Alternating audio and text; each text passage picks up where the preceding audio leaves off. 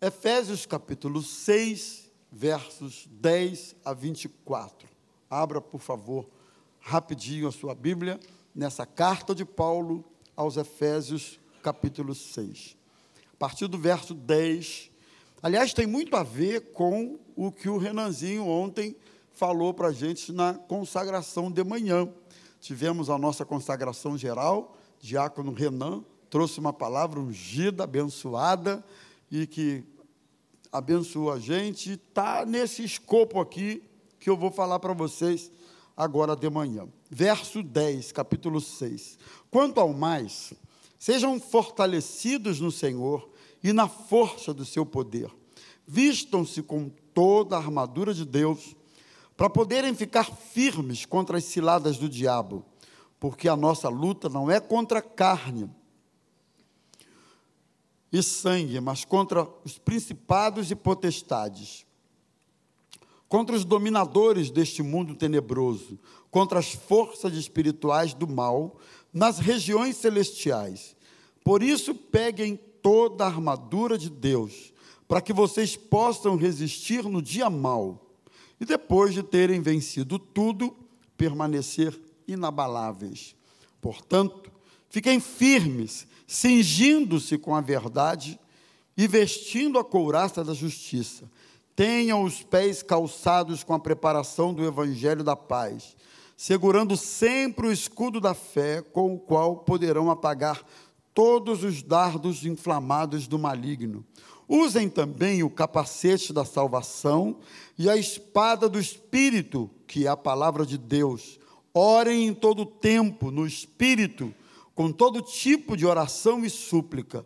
E para isso vigiem com toda perseverança e súplica por todos os santos. E orem também por mim, para que no abrir da minha boca me seja dada a palavra, para com ousadia tornar conhecido o mistério do Evangelho, pelo qual sou embaixador em cadeias, para que Cristo, para que em Cristo eu seja ousado para falar como me cumpre fazer. Verso 21. E para que saibam como estou e o que estou fazendo, Tíquico, o irmão amado e fiel ministro do Senhor, lhes dará todas as informações. Eu estou enviando a vocês com esta finalidade, para que conheçam a nossa situação e para que ele console o coração de vocês.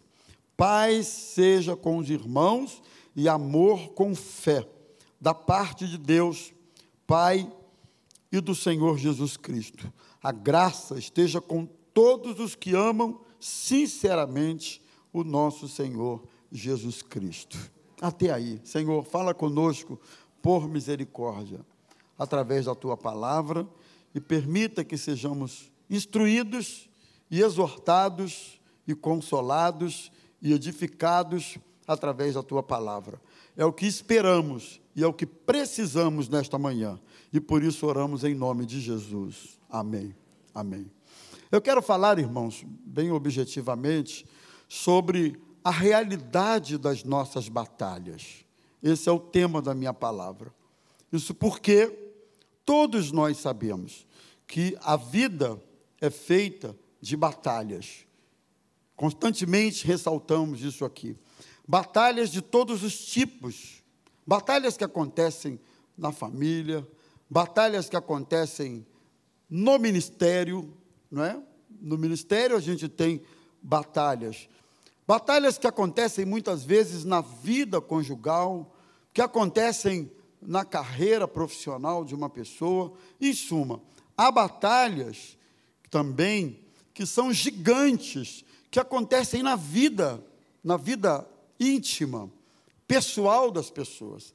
Aliás, há quem diga que inicialmente as nossas batalhas começam conosco, a gente, com as nossas questões não resolvidas, nossas lutas, nossas guerras interiores.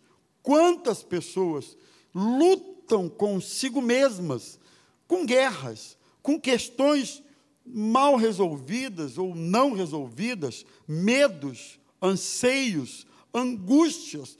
Muitas delas são tão complexas, difíceis, que a gente sequer tem coragem de compartilhar isso com alguém. Né? Vez por outra, alguém me diz: Ah, você precisa procurar um psicólogo, um terapeuta. Eu acho que em, em algum momento da vida é até importante que todo mundo busque algum tipo de ajuda nesse sentido. Eu, por exemplo, estou no sétimo ano de psicologia e ainda não fiz terapia, ainda não, não, não, não busquei esse recurso. Embora não tenha visto uma necessidade em algum momento agudo, assim, da minha vida, mas é importante, porque aqui para nós, é, muito honestamente falando, eu tenho questões minhas, que são muito minhas, que se um dia eu tiver coragem de abrir isso para alguém, eu acho que eu abriria para uma pessoa bem longe, bem distante, bem neutra, bem, sabe? É assim, porque todos nós temos nossas questões, nossas pendências conosco. Não é pendência com uma, mas conosco. Coisas que fizeram parte da nossa história e que a gente já superou, já passou, já até pediu perdão a Deus, mas no fundo, no fundo, você não se conforma de um dia ter feito aquilo, de um dia ter falado aquilo, ter tido determinada atitude, sabe? Essas coisas muitas vezes nos acompanham a vida inteira e, a, e, e se transformam em coisas não resolvidas. Então, não deixa de ser, para muitos, uma batalha. É, uma, assim, infinidade de questões que são relacionadas a nós mesmos. Mas, sem dúvida alguma, as maiores batalhas que nós enfrentamos não são essas, famílias, ah, que eu citei. As maiores batalhas que nós enfrentamos são aquelas que acontecem na vida espiritual. Não há como passar pela vida cristã sem, em momentos dessa trajetória, você não enfrentar batalhas na vida espiritual. Não é? A vida espiritual é Paulo, inclusive, ele disse: o bem que eu quero fazer, eu não faço, e o mal que eu não quero, eu acabo fazendo. E ele externa essa luta que ele trava com ele mesmo, porque afinal de contas, são duas naturezas que se opõem constantemente intensamente a natureza humana, carnal, cheia de problemas, de inclinações, cheia de questões, e a natureza espiritual, que a gente recebe por ocasião do Evangelho e do novo nascimento. Elas se degladeiam o tempo todo, brigam o tempo todo, se conflitam o tempo todo. Então, não se iluda, é na vida espiritual que se trava as maiores batalhas da gente. E o texto que eu li aqui, a carta de Paulo aos Efésios, é, aliás, a carta aos Efésios possui algumas particularidades.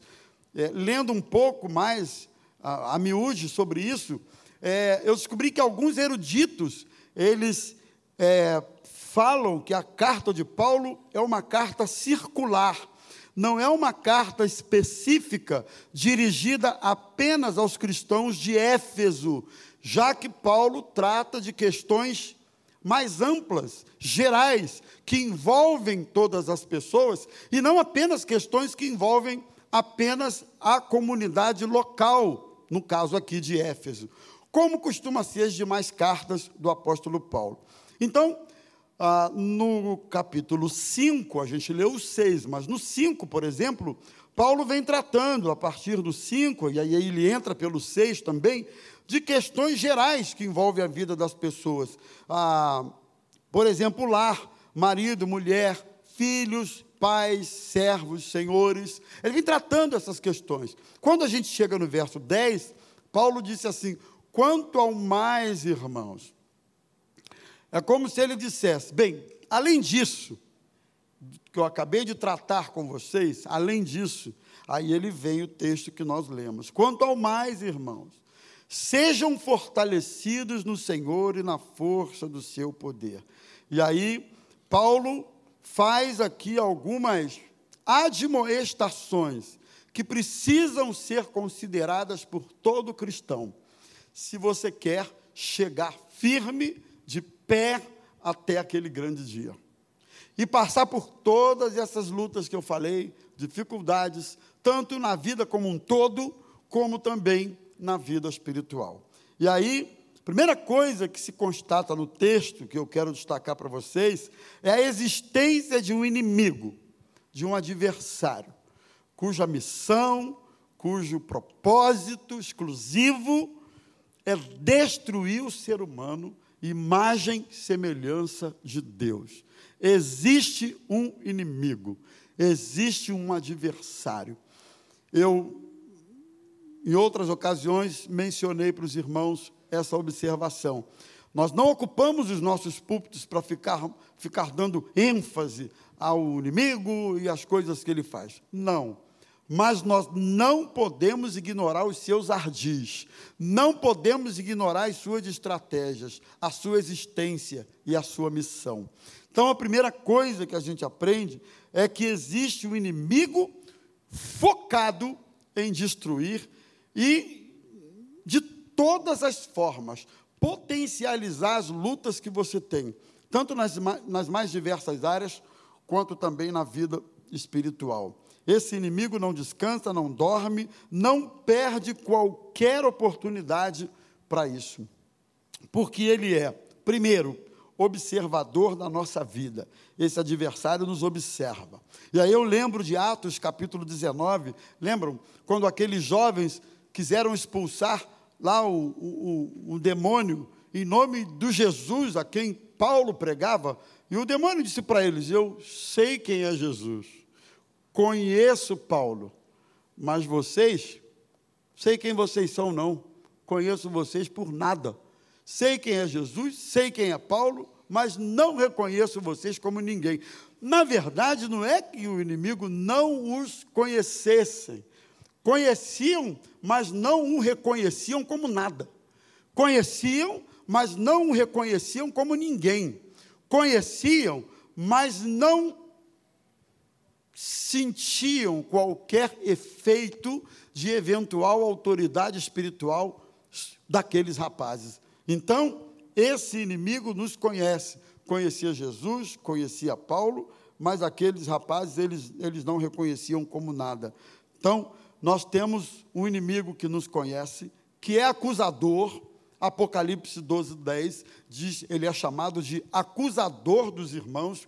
E aí, pensando um pouco sobre isso, irmãos, me ocorreu que a gente precisa ter muito cuidado quando quisermos acusar alguém de alguma coisa. Muito cuidado. Mesmo que você tenha conhecimento de alguma verdade, seja cuidadoso, seja criterioso, porque o papel de acusador, biblicamente falando, é o papel do adversário. Ele é que lança culpa sobre as pessoas, lembra as pessoas da sua culpa, do seu erro, do seu pecado. Ele trabalha um dos maiores algozes da mente humana, um dos maiores algozes da alma humana. Sabe o que é? A culpa.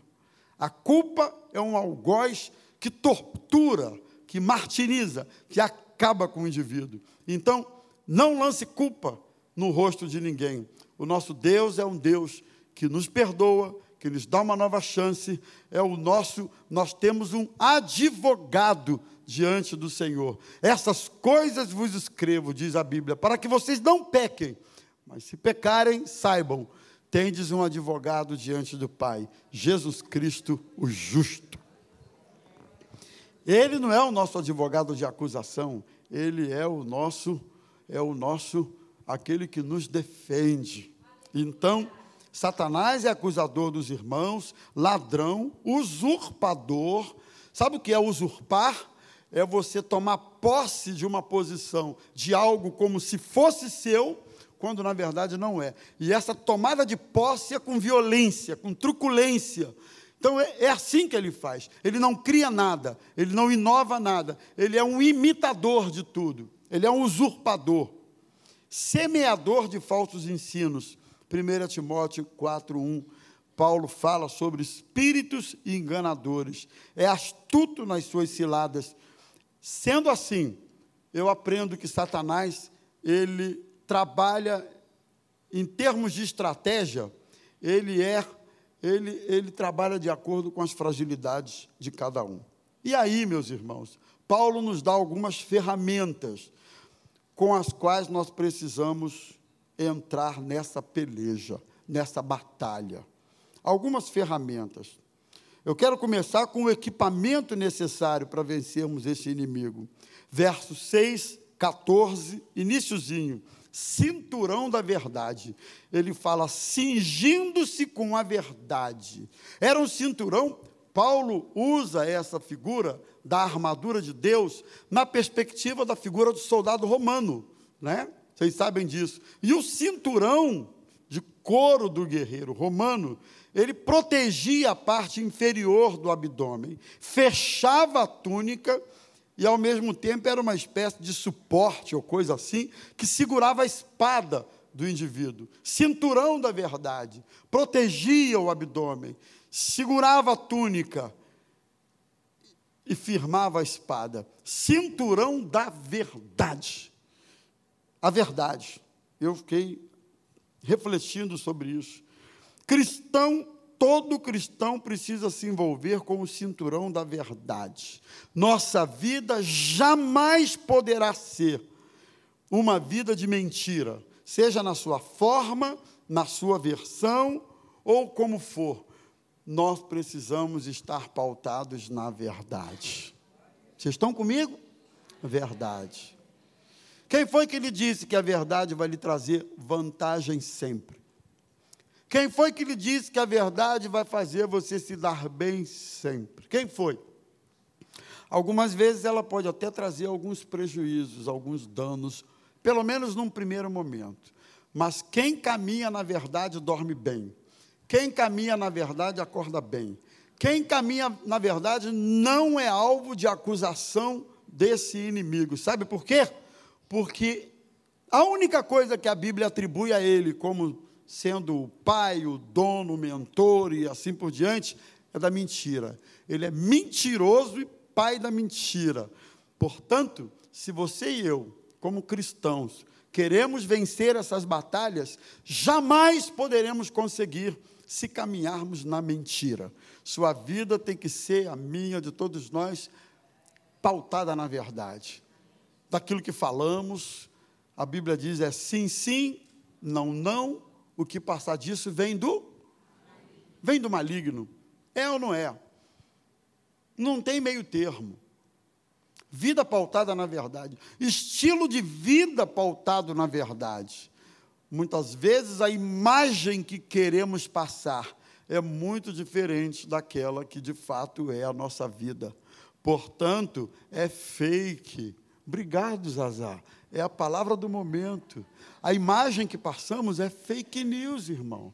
É só aquilo que muita gente passa no Instagram, no Facebook, é fake news, irmão. Tem nada a ver com o que ele vive em casa, com a realidade dele, com o sentimento dele, nada a ver. Eu não vejo ninguém para o Instagram, primeiro que eu não fico vendo o Instagram, segundo porque as pessoas não fazem isso para colocar suas mazelas, suas tristezas. Ninguém coloca. No Instagram, o cara só faz lá, só posta viagem que ele foi, foi para Miami. Eu não vejo ninguém postar que foi a Rio das Ostras. O cara só põe que foi em Miami. Rio das Ostras ele não faz nem questão. É, para quê?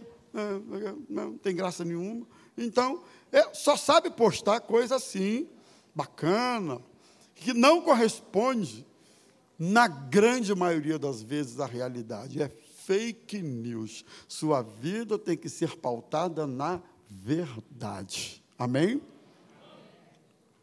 Cinturão da verdade. Outra, Paulo fala da couraça da justiça. Capítulo 6, mesma coisa, na sequência, 14b. Vestindo a couraça da justiça.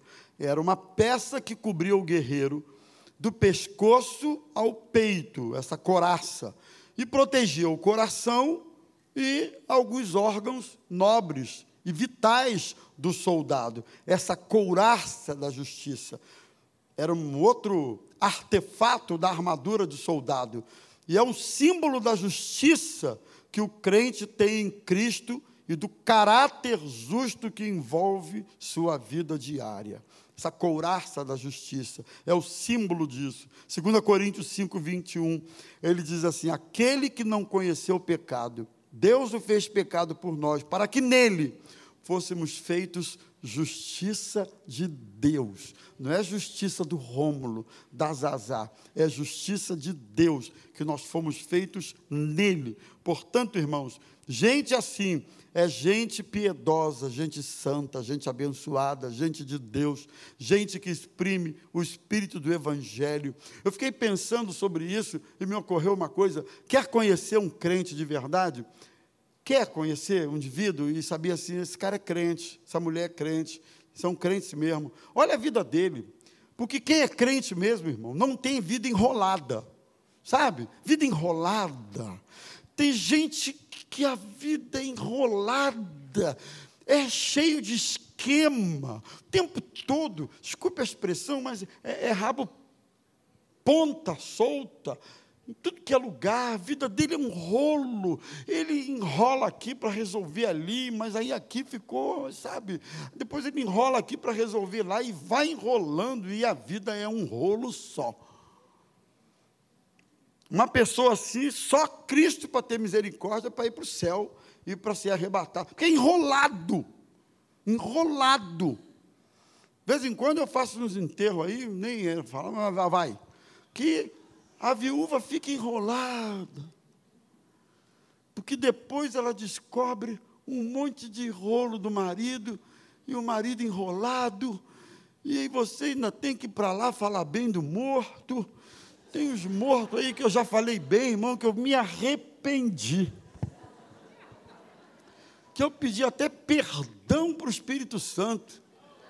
E o pior, tu bota o cara no céu, rodeado de anjos, e no céu, rapaz, enrolado, vida enrolada.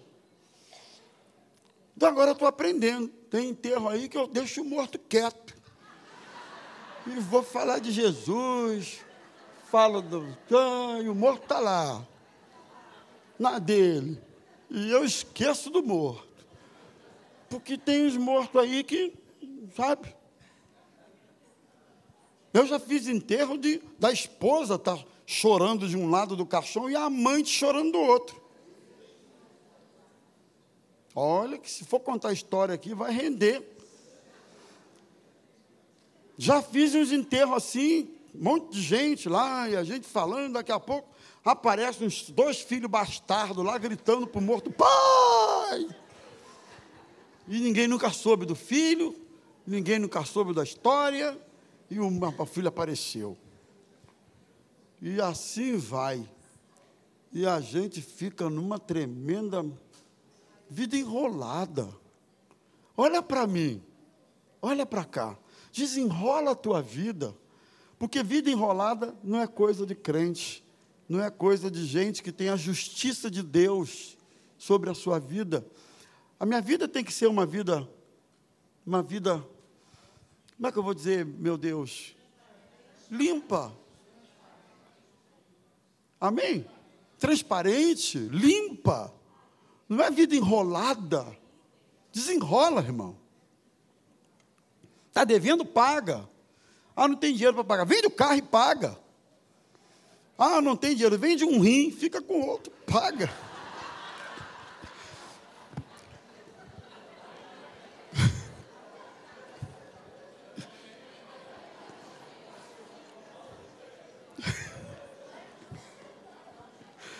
Você soube de um japonês aí que vendeu o rim para comprar um, um kit de iPhone? Vocês souberam, leram isso aí? O japonês vendeu o rim. Aí comprou um iPhone do último modelo, um MacBook do último modelo, não sei o que lá também do Mac do último modelo, e ficou só com um rim. E falou, não precisa de dois. E pouco tempo depois o outro pifou. E o japonês ficou com os Mac da vida, mas sem os dois rins. Estou inventando não, vocês viram isso aí? Então.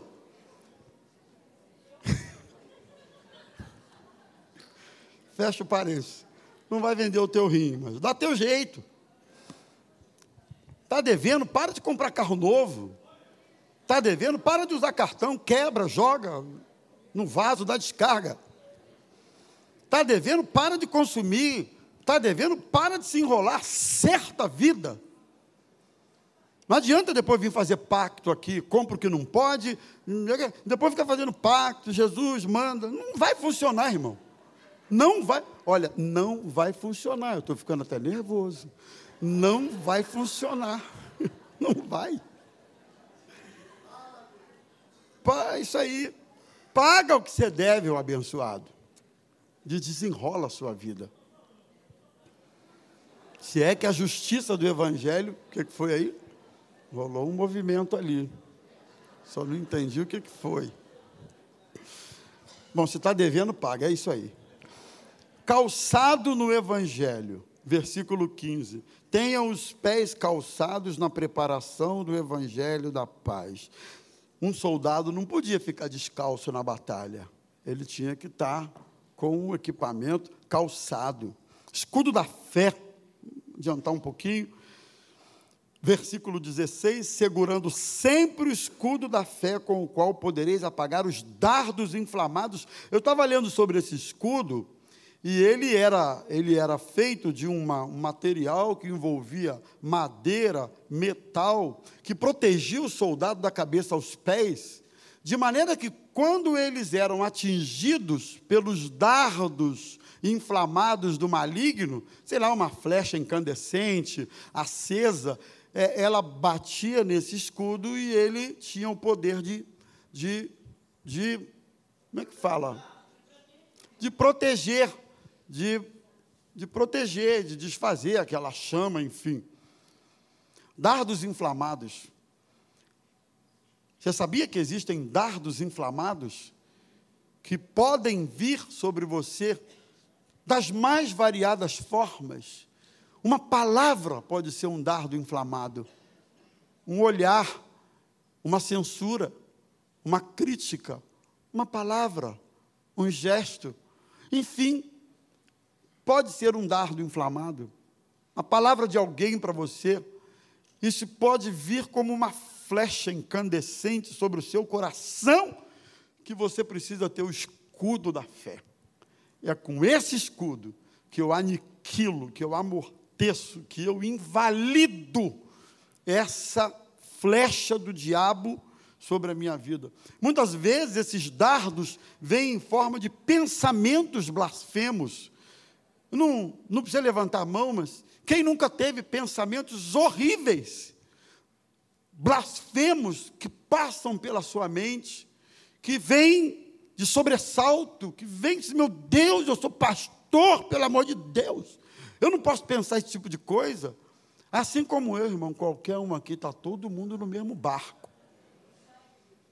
E a gente precisa disso. Dúvidas das mais diversas formas, dardos inflamados, intenções de vinganças, desejos pelo pecado, palavras contrárias, já falei, ditas em alguns momentos da nossa vida, tudo isso pode configurar um dardo inflamado do maligno. E se nós não estivermos paramentados, equipados com o escudo da fé, isso vai atingir a nossa vida.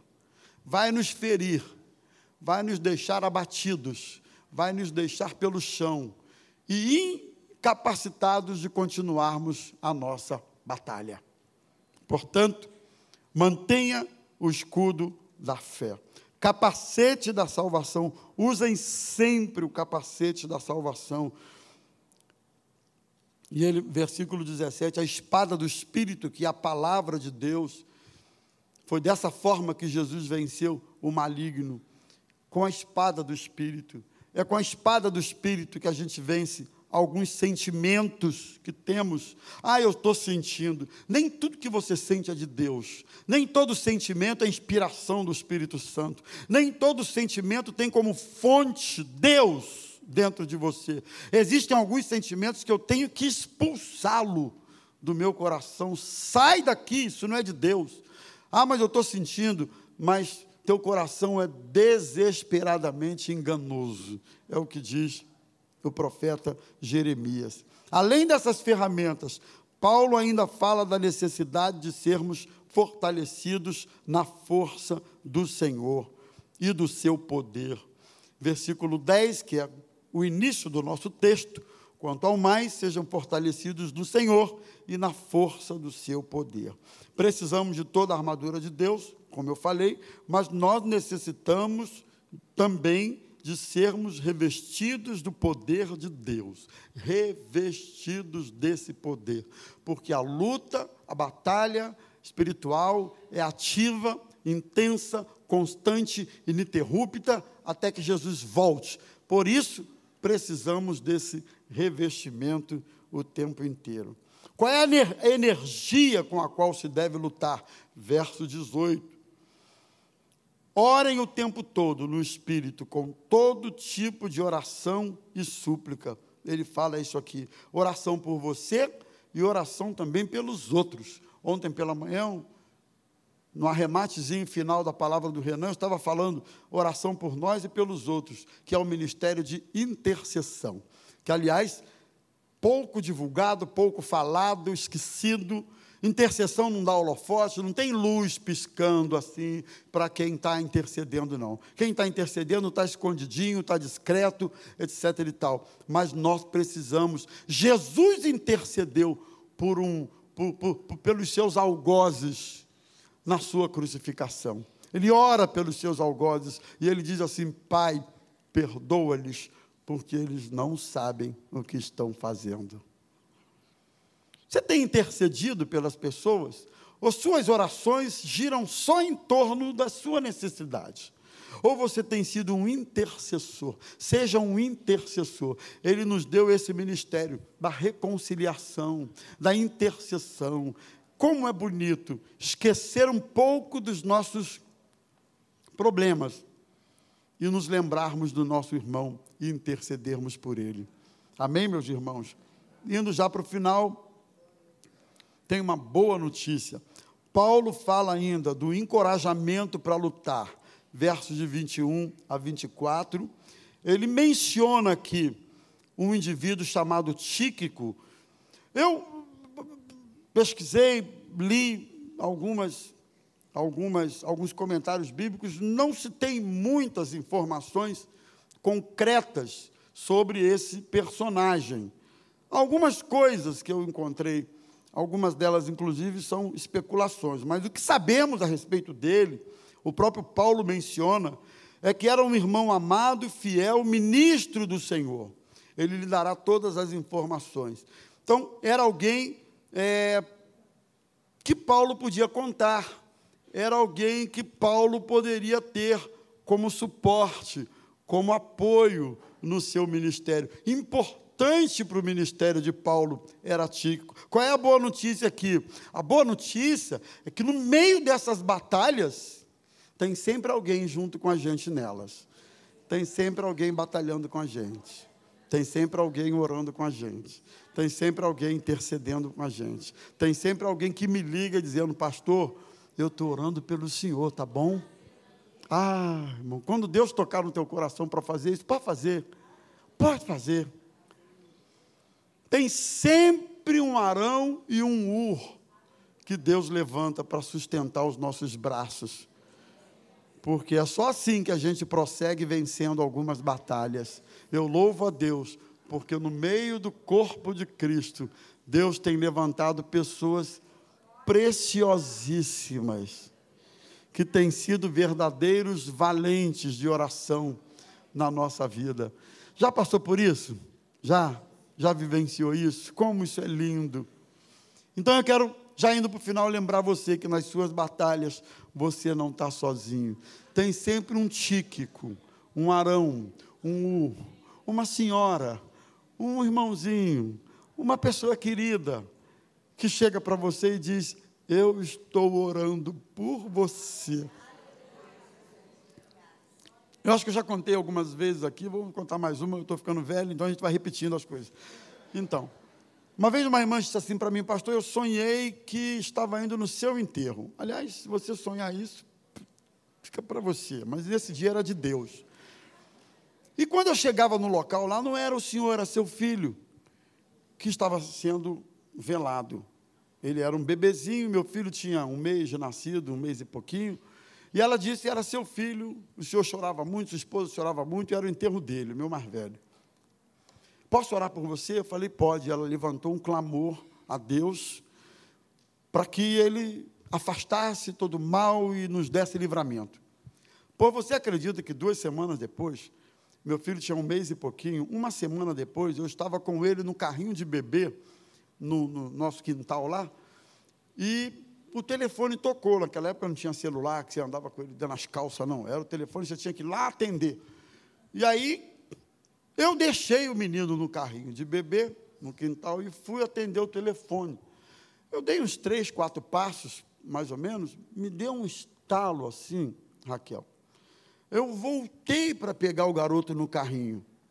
Quando eu tirei ele do carrinho do bebê, que dei as costas, despencou um coco de cima do pé de coco, que estava debaixo de um pé de coco, e o coco caiu, irmão, em cima do travesseiro do garoto. Em cima. Ele caiu de 5 metros de altura, um coco desse tamanho, pesado, juntou o peso, mais a velocidade da queda, etc.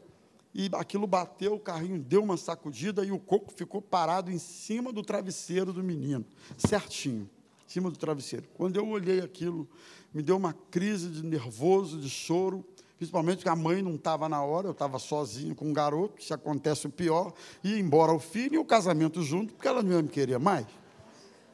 Ou se ela me quisesse, eu ia ficar com essa culpa para o resto da minha vida. E eu me lembrei da oração da irmã, por livramento. E eu me lembrei do detalhe que ela disse, que quando o menino estava no, no, no, lá no, no caixão. Tinha uma faixa branca envolta na cabeça dele, que ele tinha sofrido uma pancada na cabeça. Isso no sonho.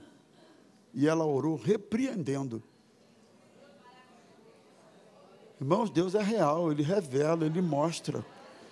Ele levanta intercessores pela nossa vida. Hoje esse menino cresceu, está uma bênção na igreja um menino ungido, inteligente. Aliás, hoje ele está indo para o México a trabalho pela empresa, fazer um curso lá fora. Deus tem abençoado o nosso filho, um menino que tem só nos dado alegrias e que quase que o diabo tenta frustrar os propósitos de Deus, mas ele é nojento e ele não tem vez. Ele não vai frustrar os planos de Deus na tua vida e nem na vida dos seus. Não vai. Não vai. Consagre ao Senhor. Entrega ao Senhor e confia no Senhor. Pessoas que ele levanta para interceder por nós e, e finalmente, eu separei aqui o versículo 23, e Paulo termina dizendo: Pai, seja com os irmãos e amor com fé da parte de Deus e Pai do nosso Senhor Jesus Cristo. Em meio a todas essas lutas, eu quero terminar estendendo as minhas mãos sobre esta igreja para dizer: e paz da parte do Senhor seja sobre a sua vida, seja sobre a sua casa, seja sobre a sua saúde, sua família, o seu casamento, sobre tudo aquilo que você puser às suas mãos, que haja paz da parte do Senhor, que haja graça da parte do Senhor, que Ele esteja abençoando você, que esteja com todos os que amam sinceramente o nosso Senhor Jesus Cristo.